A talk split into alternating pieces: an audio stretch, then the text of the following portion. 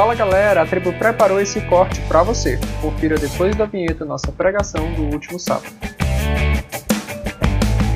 Gente, como o pastor Vitor anunciou logo na abertura desse culto, o pastor Vitor inclusive está aqui, viu? Ele ainda vai fazer um momento de oração no final, está participando desse culto, mas esse culto está com as caras diferentes aqui, incluindo eu aqui pregando, justamente porque hoje é um culto muito especial para a tribo e para nós, seja a banda, seja eu, que somos do AMP, que é o Ministério de Jovens. Esse é um culto que vai marcar uma história, um momento na vida de muitos de vocês. A gente não pensa que é necessário expulsar pessoas da tribo quando passa dos 18 anos. A gente não pensa que se faz necessário ter que obrigar alguém a sair do ministério porque já não fez 18, já está fazendo 19 ou talvez 20 anos no ministério de adolescentes. É importante essa palavra ficar bem marcada. No ministério de adolescentes. Na verdade, a gente está sentindo falta de uma programação que eu costumo chamar de eventos ponte aqui na nossa igreja. Nós estamos sem acampamentos. E não precisa nem explicar por que estamos sem acampamentos. Porque os acampamentos, eles já quebram muitos paradigmas, eles já atraem muito as pessoas, e é através dos acampamentos que a grande maioria diz: rapaz, eu acho que eu vou para o AMP, eu já, eu já passou do tempo de eu ficar na tribo, eu acho que eu vou para o AMP, sabe? Então, como nós estamos vivendo uma temporada sem esses acampamentos, depois de, de pensar bastante, estudar, eu e o pastor Vitor, a gente sentiu que era importante a gente fazer isso, que nunca foi feito aqui no nosso ministério, tanto na tribo quanto no AMP. Um culto de transição, um culto onde a gente compreende que é preciso dar um passo. Assim como é, na vida a gente também dá muitos passos. Você sabia que o bebezinho, ele tem uma fase da vida do bebê, dos primeiros anos, e logo no primeiro ano, que eles chamam de saltos de desenvolvimento. O bebê, ele dá uns saltos. Eu não sei quem tem irmão mais novo aqui e que se surpreende que às vezes de uma semana para outra o bebê já sabe de um monte de coisa. E você, de uma semana para outra, não sabe a disciplina que você vai pra, é, estudar para a prova. Você não aprende tão rapidamente assim quanto um bebê. Lógico que o que o bebê aprende são outras coisas. Mas são saltos. O bebê dá saltos de desenvolvimento. E hoje eu queria conversar com vocês sobre dar saltos de maturidade.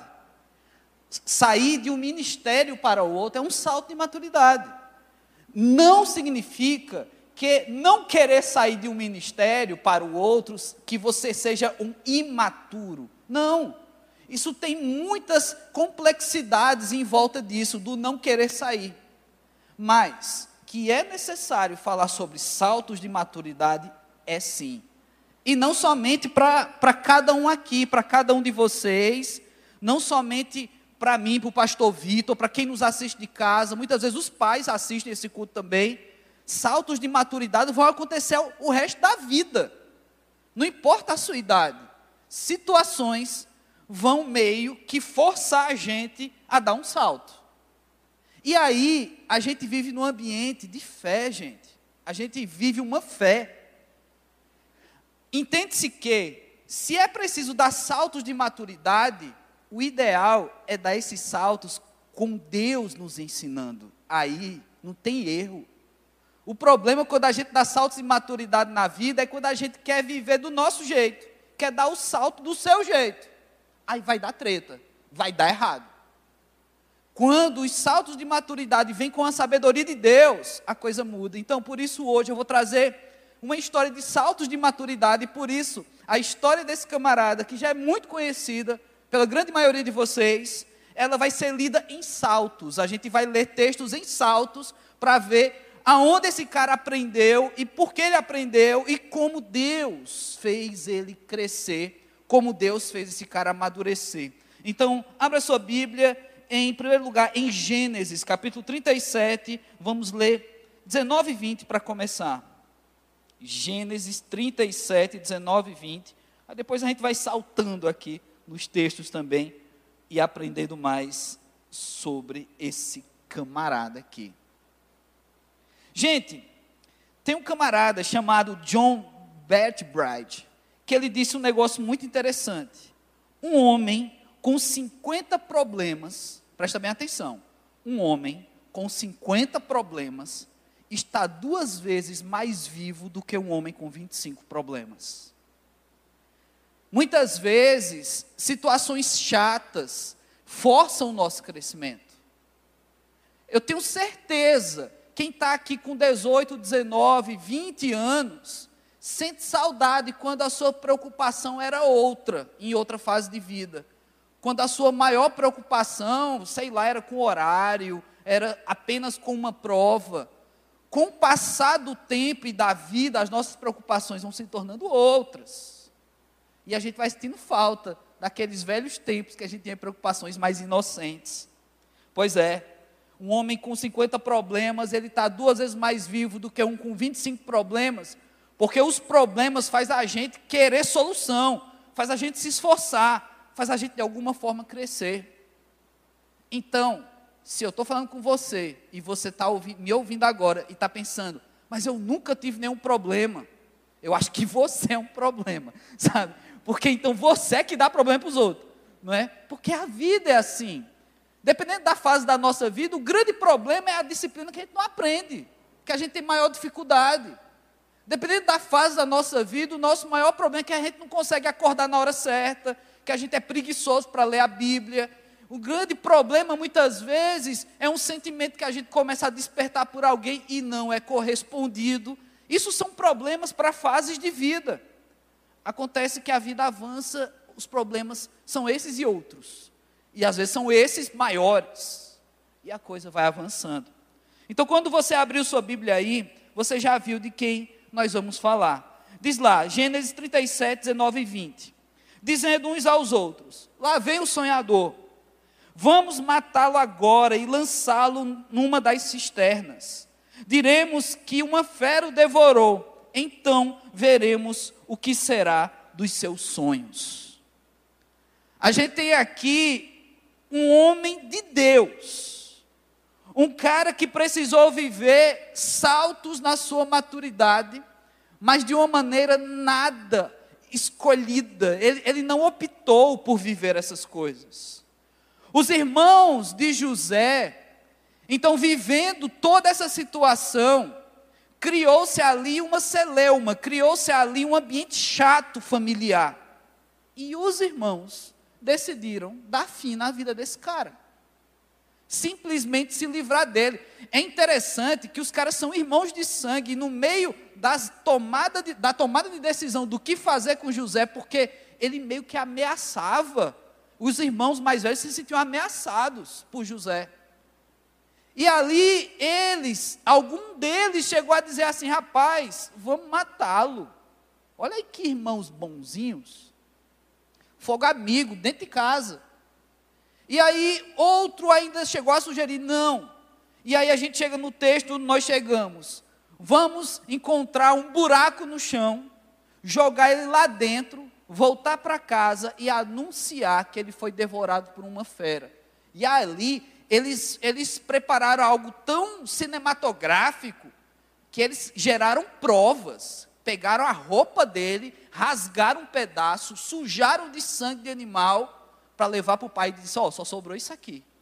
Só sobrou essa roupa ensanguentada. Eles prepararam todo o ambiente.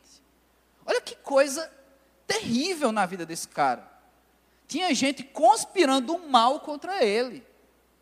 Gente, eu não estou falando aqui de um cara que está em recuperação, eu não estou falando aqui de uma pessoa que, que precisa iniciar um estágio e o ambiente é muito chato de trabalho.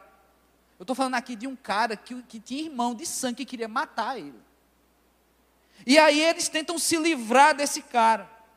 Mas, gente, tempos difíceis devem nos fazer crescer a gente também vai passar por tempos difíceis.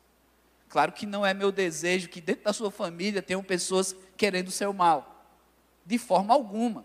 E também não é desejo de ninguém que dentro de uma igreja, que consideramos ser também uma extensão familiar, é até o slogan dessa igreja, uma família para você e sua família, a gente não quer que irmãos queiram destruir a vida de outros irmãos. A gente não quer que isso aconteça. Acontece que, mesmo sem ser do seu sangue, sem ser da sua família, na vida vai ter momentos em que parece que a gente está sozinho. Na vida a gente vai passar por situações que parece que o pessoal quer derrubar a gente. E a gente vai ter que aprender a lidar com isso. Porque livramento aqui não foi simplesmente os irmãos mudarem de ideia. Qual seria a melhor situação? Os irmãos diz, dizerem o seguinte: rapaz, vamos fazer nada com ele? Não, vamos deixar ele em casa. Mas só que não foi isso que aconteceu.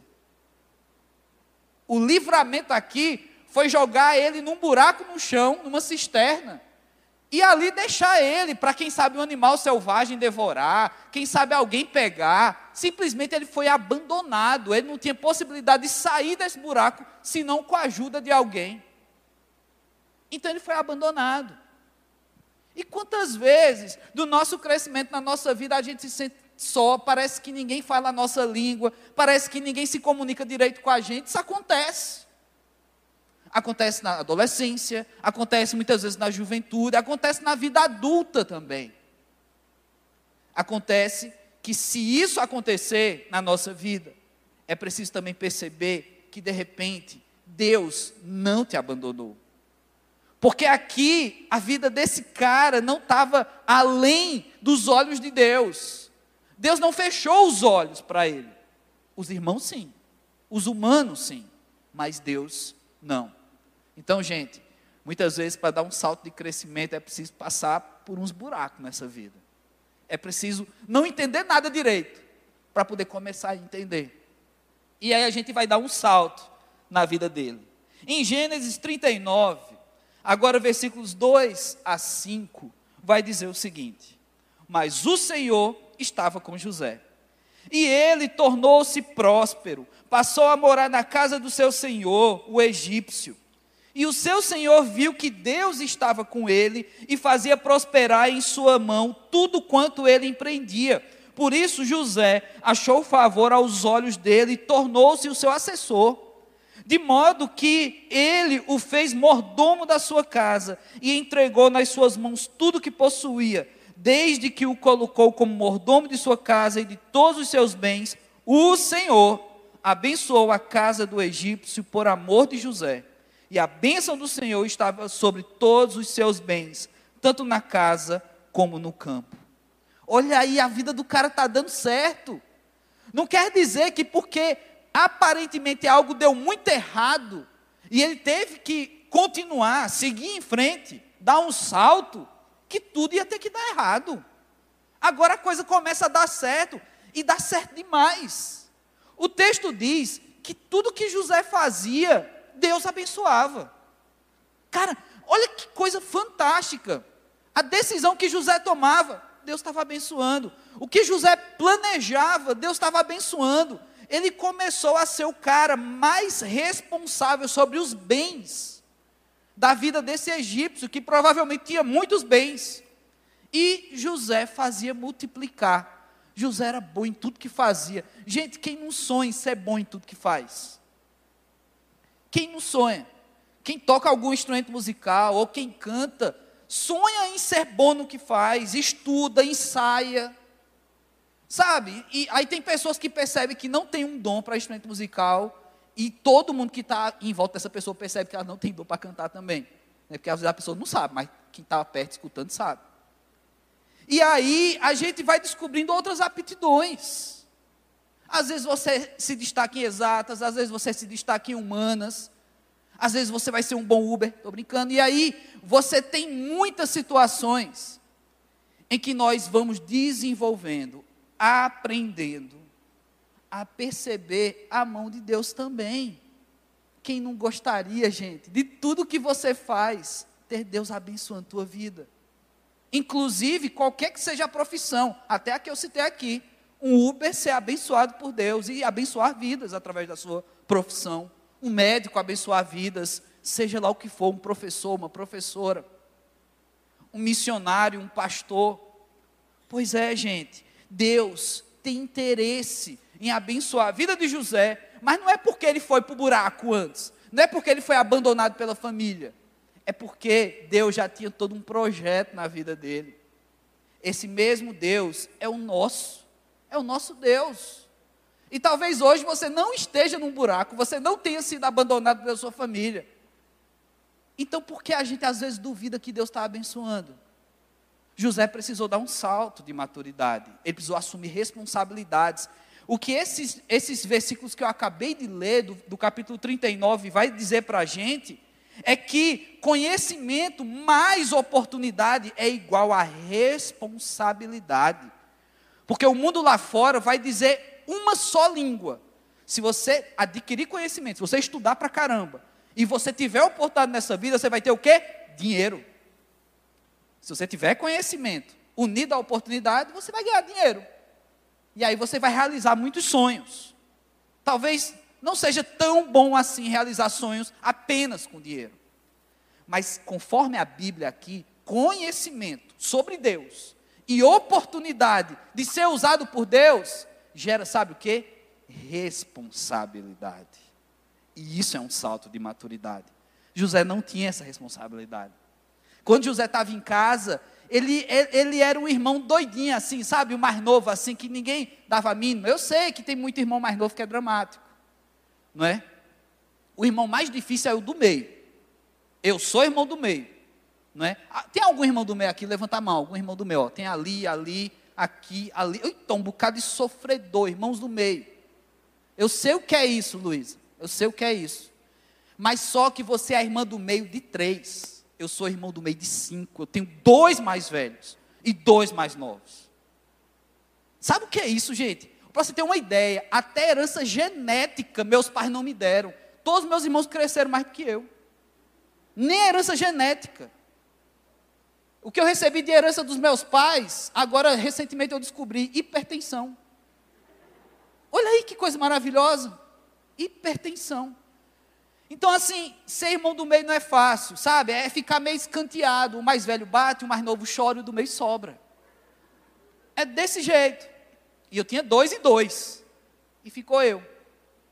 Gente, José, ele foi abandonado pelos seus irmãos. Ele não tinha responsabilidade grande em casa. Ele era um irmão que fazia o que todos faziam, mas tinha mais velhos. Se tinha que enfrentar uma fera no campo, tinha irmão mais velho para isso. Se tem que passar por um lugar perigoso, tem irmão mais velho para isso. Só que agora José está sozinho. E Deus está com ele. E isso faz toda a diferença. Porque a, a minha afirmação que eu acabei de fazer, ela cai. José não estava sozinho. José estava com Deus. Estando José com Deus, ele agora tem o conhecimento de Deus, que ele já tinha, e Deus estava desenvolvendo dons na vida dele. Só que agora com esse conhecimento e com as oportunidades, José tem responsabilidade. E eu quero te fazer uma perguntinha, não precisa responder, é só para pensar. Qual é a tua responsabilidade na fé? Pensa aí, tu tem alguma responsabilidade de fé? De fé? Ou será que a, o teu, a tua preocupação hoje é a tua fé? Sabe o que é ter responsabilidade de fé? É você começar a pensar assim, rapaz, meu testemunho, o que é que estão vendo da minha vida? Eu tenho amigos não cristãos. Será que eles estão aprendendo o Evangelho? Quando a gente amadurece, cresce, envelhece, a gente começa a ter responsabilidade de fé sobre uma casa, uma família. Isso é muita responsabilidade. Quando a gente assume liderança no ministério, quando a gente serve a um projeto, quando a gente tem um chamado pastoral, missionário, a gente tem uma demanda de responsabilidades na fé. Então eu, eu volto a te perguntar: qual é a tua responsabilidade de fé? Será que hoje a tua responsabilidade é a tua fé, tão somente só a tua fé? Isso já é muita responsabilidade. Viu? Isso já é muita responsabilidade. Só que tem um detalhe: tu não está sozinho nesse negócio. Deus está contigo. E isso traz para nós, ou deve trazer um senso para nós, duplo de aumentar a responsabilidade, porque Deus está nesse negócio. E segundo, porque quando Deus está contigo, Ele também produz resultados. É isso que está acontecendo com José. José não está fazendo sozinho as coisas, Deus não está com ele. O texto falou que Deus abençoava, Deus chancelava. Deus dava um cheque em branco para José. Deus abençoava de forma ininterrupta a vida de José naquilo que ele fazia. Então você não está sozinho. Você tem responsabilidade com a sua fé e com a fé dos outros, que está à sua volta. Ou seja, o seu testemunho. Mas Deus está nesse negócio. Deus está com a gente. Então, dar esse salto de maturidade, de ter compromisso com a fé, é bom demais, gente. É bom demais. Porque Deus está com a gente. A gente avança, vamos dar mais um salto. Gênesis 39 ainda, agora versículos 19 e 20. Diz o seguinte: Ouvindo o seu Senhor as palavras que a sua mulher lhe havia contado, o teu servo me fez assim, a sua ira se acendeu. Então o Senhor de José o tomou e o lançou no cárcere, no lugar em que os presos do rei estavam encarcerados, e ali ele ficou. Eita, parecia que estava tudo indo muito bem na vida de José. E tudo estava indo muito bem. Acontece que, lembra que eu falei? Ele teve conhecimento de Deus, ele teve oportunidade de servir a Deus, e o resultado é responsabilidade. Essa responsabilidade atrai a atenção de outras pessoas. José começa a chamar a atenção porque ele é um cara responsável, ele é um cara, ele é um cara onde ele coloca a mão, a coisa acontece. Ele é um cara que é uma bênção. Isso atraiu a atenção, inclusive, de pessoas mal intencionadas. E aí aconteceu esse lance aqui, em que a mulher tenta seduzi-lo, ele foge e ela consegue acusá-lo de algo que ele não fez. E aí, pela voz dela, o Senhor, aquele Senhor que tinha dado oportunidade para José, agora ele perde a confiança. Porque aparentemente, conforme a acusação dessa mulher mentirosa, José tinha errado, tinha perdido a confiança do seu Senhor. Ele tinha agredido fisicamente a mulher desse homem. Então José é encarcerado, mais uma vez esquecido. Mas, gente, a gente já sabe que José tem Deus aqui. José não foi esquecido por Deus. Ele está sofrendo, mais uma vez, algo que o ser humano é capaz de fazer. Não foram os irmãos de José que colocaram naquela cisterna? Ou foi José que escolheu ir para aquilo? Foi os irmãos. Não foi esse senhor que escolheu colocar ele num cárcere? Ou foi José que escolheu? José escolheu permanecer na verdade. José escolheu permanecer fiel a Deus e por isso ele não se deixou seduzir por essa mulher. E sofreu, porque foi verdadeiro. Olha que maluquice, não é injusto isso. O cara faz o certo e paga um preço. Pois é, gente, a vida é assim. Existem pessoas lá fora que não têm Deus. E eles não vão entender que você tem Deus. Eles não vão entender que as tuas escolhas é baseado na vontade de Deus. Porque para viver uma vida assim é preciso ter o que a gente viu antes: responsabilidade. E ter responsabilidade, para ter responsabilidade é preciso ter maturidade. É um salto. No meio disso tudo, parece que José está dando um salto para baixo de novo, né? Parece que a vida de José acabou. Ele foi preso. Ele simplesmente fez o certo e foi preso. Mas aqui a gente não pode perder de vista que Deus está com José. Aqui não é um Deus que esteve com José. Não é um Deus que passou uma fase na vida de José. Deus está. Para para pensar nisso aqui agora, isso aqui é muito importante. Não dá para ter momentos de fé com Deus. Ou você tem ou você não tem. Se você tem Deus, você tem Deus para a vida. Se você acha que você, uma hora é de Deus e outra hora você pode fazer coisas que Deus não gosta, que Deus não aprova, na verdade você não tem Deus. Então José, ele era de Deus, ele tinha a bênção de Deus, seja ele sendo um gerente aqui desse senhor, mexendo com o dinheiro desse homem, dando tudo certo, seja ele preso, ele continua sendo um homem de Deus. Esse salto de maturidade tem que fazer e tem que promover no nosso coração esse salto de fé. Deus é para a vida, gente. Deus não é para momentos. Deus não é só para o sábado de tarde. Deus não é só para o domingo. Deus não é somente quando você está na refeição com seus pais e participa da oração. Deus não é somente quando teus pais te chamam para ler a Bíblia, quando você vai participar de uma programação. Deus é para a vida. Deus é para a vida toda. Ou, ou Deus está na vida, ou Deus não está na vida. Deus não tira férias, não, da gente. E nem você tira férias de Deus. E às vezes acha que tira. É um salto de maturidade. Porque a gente aprende a ter responsabilidade. Caminhando para o final, a gente também tem aqui o último grande salto na vida desse homem, que é a missão. A gente vê que José, ele parece que vai dar tudo bem na vida dele, ele cai. Ele tropeça. Não cair no sentido de pecado, mas ele cai no sentido parece que a vida dele deu errado. E aí Deus está com ele. Deus levanta. Deus faz tudo dar certo. E aí José, quando parece que a vida dele está tudo muito certo, mais uma vez, um tombo. Não de novo, porque ele pecou, mas simplesmente porque a vida promoveu isso para ele. Mas ele tem Deus. E agora, em Gênesis 45, versículos de 4 a 7, a gente tem aqui um reencontro. E esse reencontro é muito especial. Diz o seguinte: Gênesis 45, versículos de 4 a 7. Ainda tem gente abrindo. Gênesis 45 fica depois de Gênesis 44. Ok? Olha aí como vocês são inteligentes.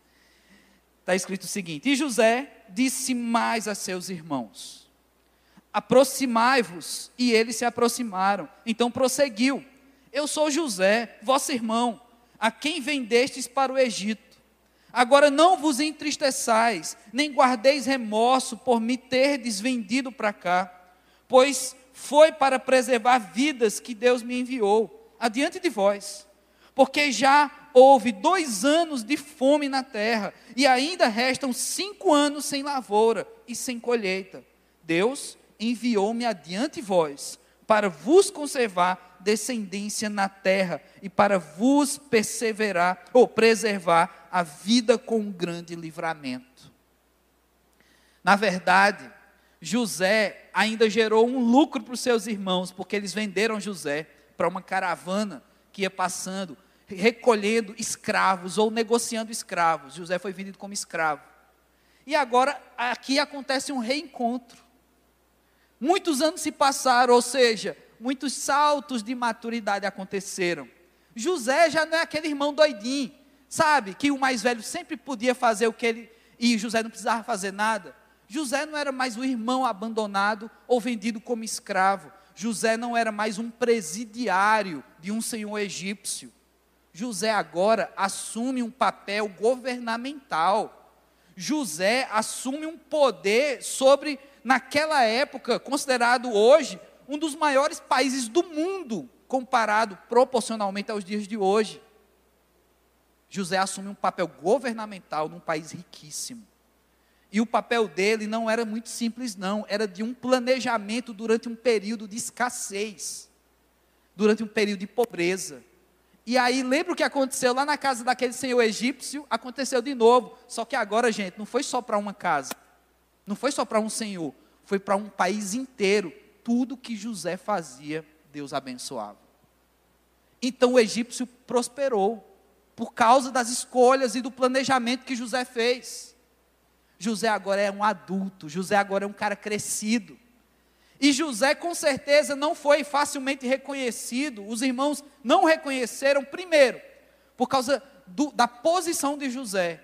Ele era ali uma posição política tão forte que aqueles visitantes, aqueles estrangeiros sequer poderiam cruzar os olhos com os olhos dele, não podia encarar José. Então eles tinham que baixar a cabeça. José já crescido, mas ele também estava usando vestes aqui que traziam o seu poder, que ofereciam uma visão de quem ele era naquela posição no Egito. Então José estava irreconhecível daquele irmão mais novo para esse José governador. Agora, depois de tudo que acontece aqui entre José e seus irmãos, José chora, José se emociona a reencontrar seus irmãos, mas não se apresenta num primeiro momento. José prepara uma estratégia para ter os seus irmãos de volta e ter um momento em particular com eles. Essa estratégia quase dá errado, quase que os irmãos de José são presos por causa disso, mas no final a gente tem esse encontro aqui. Esse encontro então, José e os seus irmãos ele se apresenta e ele diz: Olha, vocês não me venderam para acabar com a minha vida, não. Vocês acham que fizeram isso? Vocês me venderam porque Deus queria. Deus queria que eu fosse além de vocês, Deus queria que eu fosse à frente, adiante de vocês, para preparar o Egito, para agora ser bênção na vida de vocês. Gente, isso aqui é fantástico. José não guardou rancor. Sabe por quê? Porque José entendeu que tudo aquilo, todos esses saltos de maturidade, sejam coisas boas e coisas ruins, era Deus que estava preparando José. Era Deus que estava abrindo as portas, era Deus que estava trabalhando o coração de José.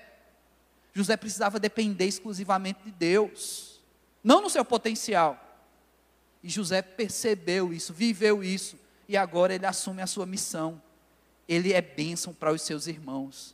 Gente, nós somos chamados hoje para dar saltos de maturidade.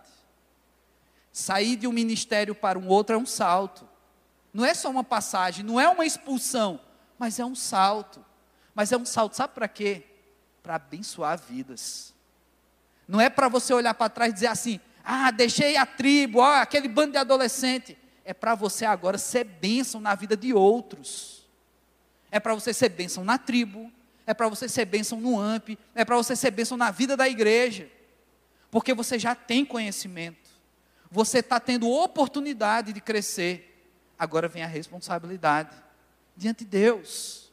Vamos assumir responsabilidades. Vamos dar um salto de maturidade. Então eu quero convidar o pastor Vitor, que quer fazer um momento de oração. Com toda a galera, eu quero chamar a banda já aqui para frente também, por favor. Mas eu quero chamar o pastor Vitor para fazer esse momento, não é? De despedida dessa galera que vai dar esse salto de maturidade. A gente podia fazer várias coisas aqui hoje, podia inclusive abrir uma caixa d'água ali no chão e jogar todo mundo que tem mais de 18 anos, né? Ou então vender como escravo. Mas a gente prefere que vocês cresçam na melhor, no melhor momento de José, sabe? Para assumir responsabilidade, né? Então sejam todos bem-vindos ao AMP. É isso, galera. Estamos chegando ao fim desse corte. Eu espero que o Senhor tenha falado com você. Se quiser conferir mais dos nossos conteúdos como esse, acesse outras pregações por aqui ou pelo nosso canal Tributal no YouTube. Deus te abençoe.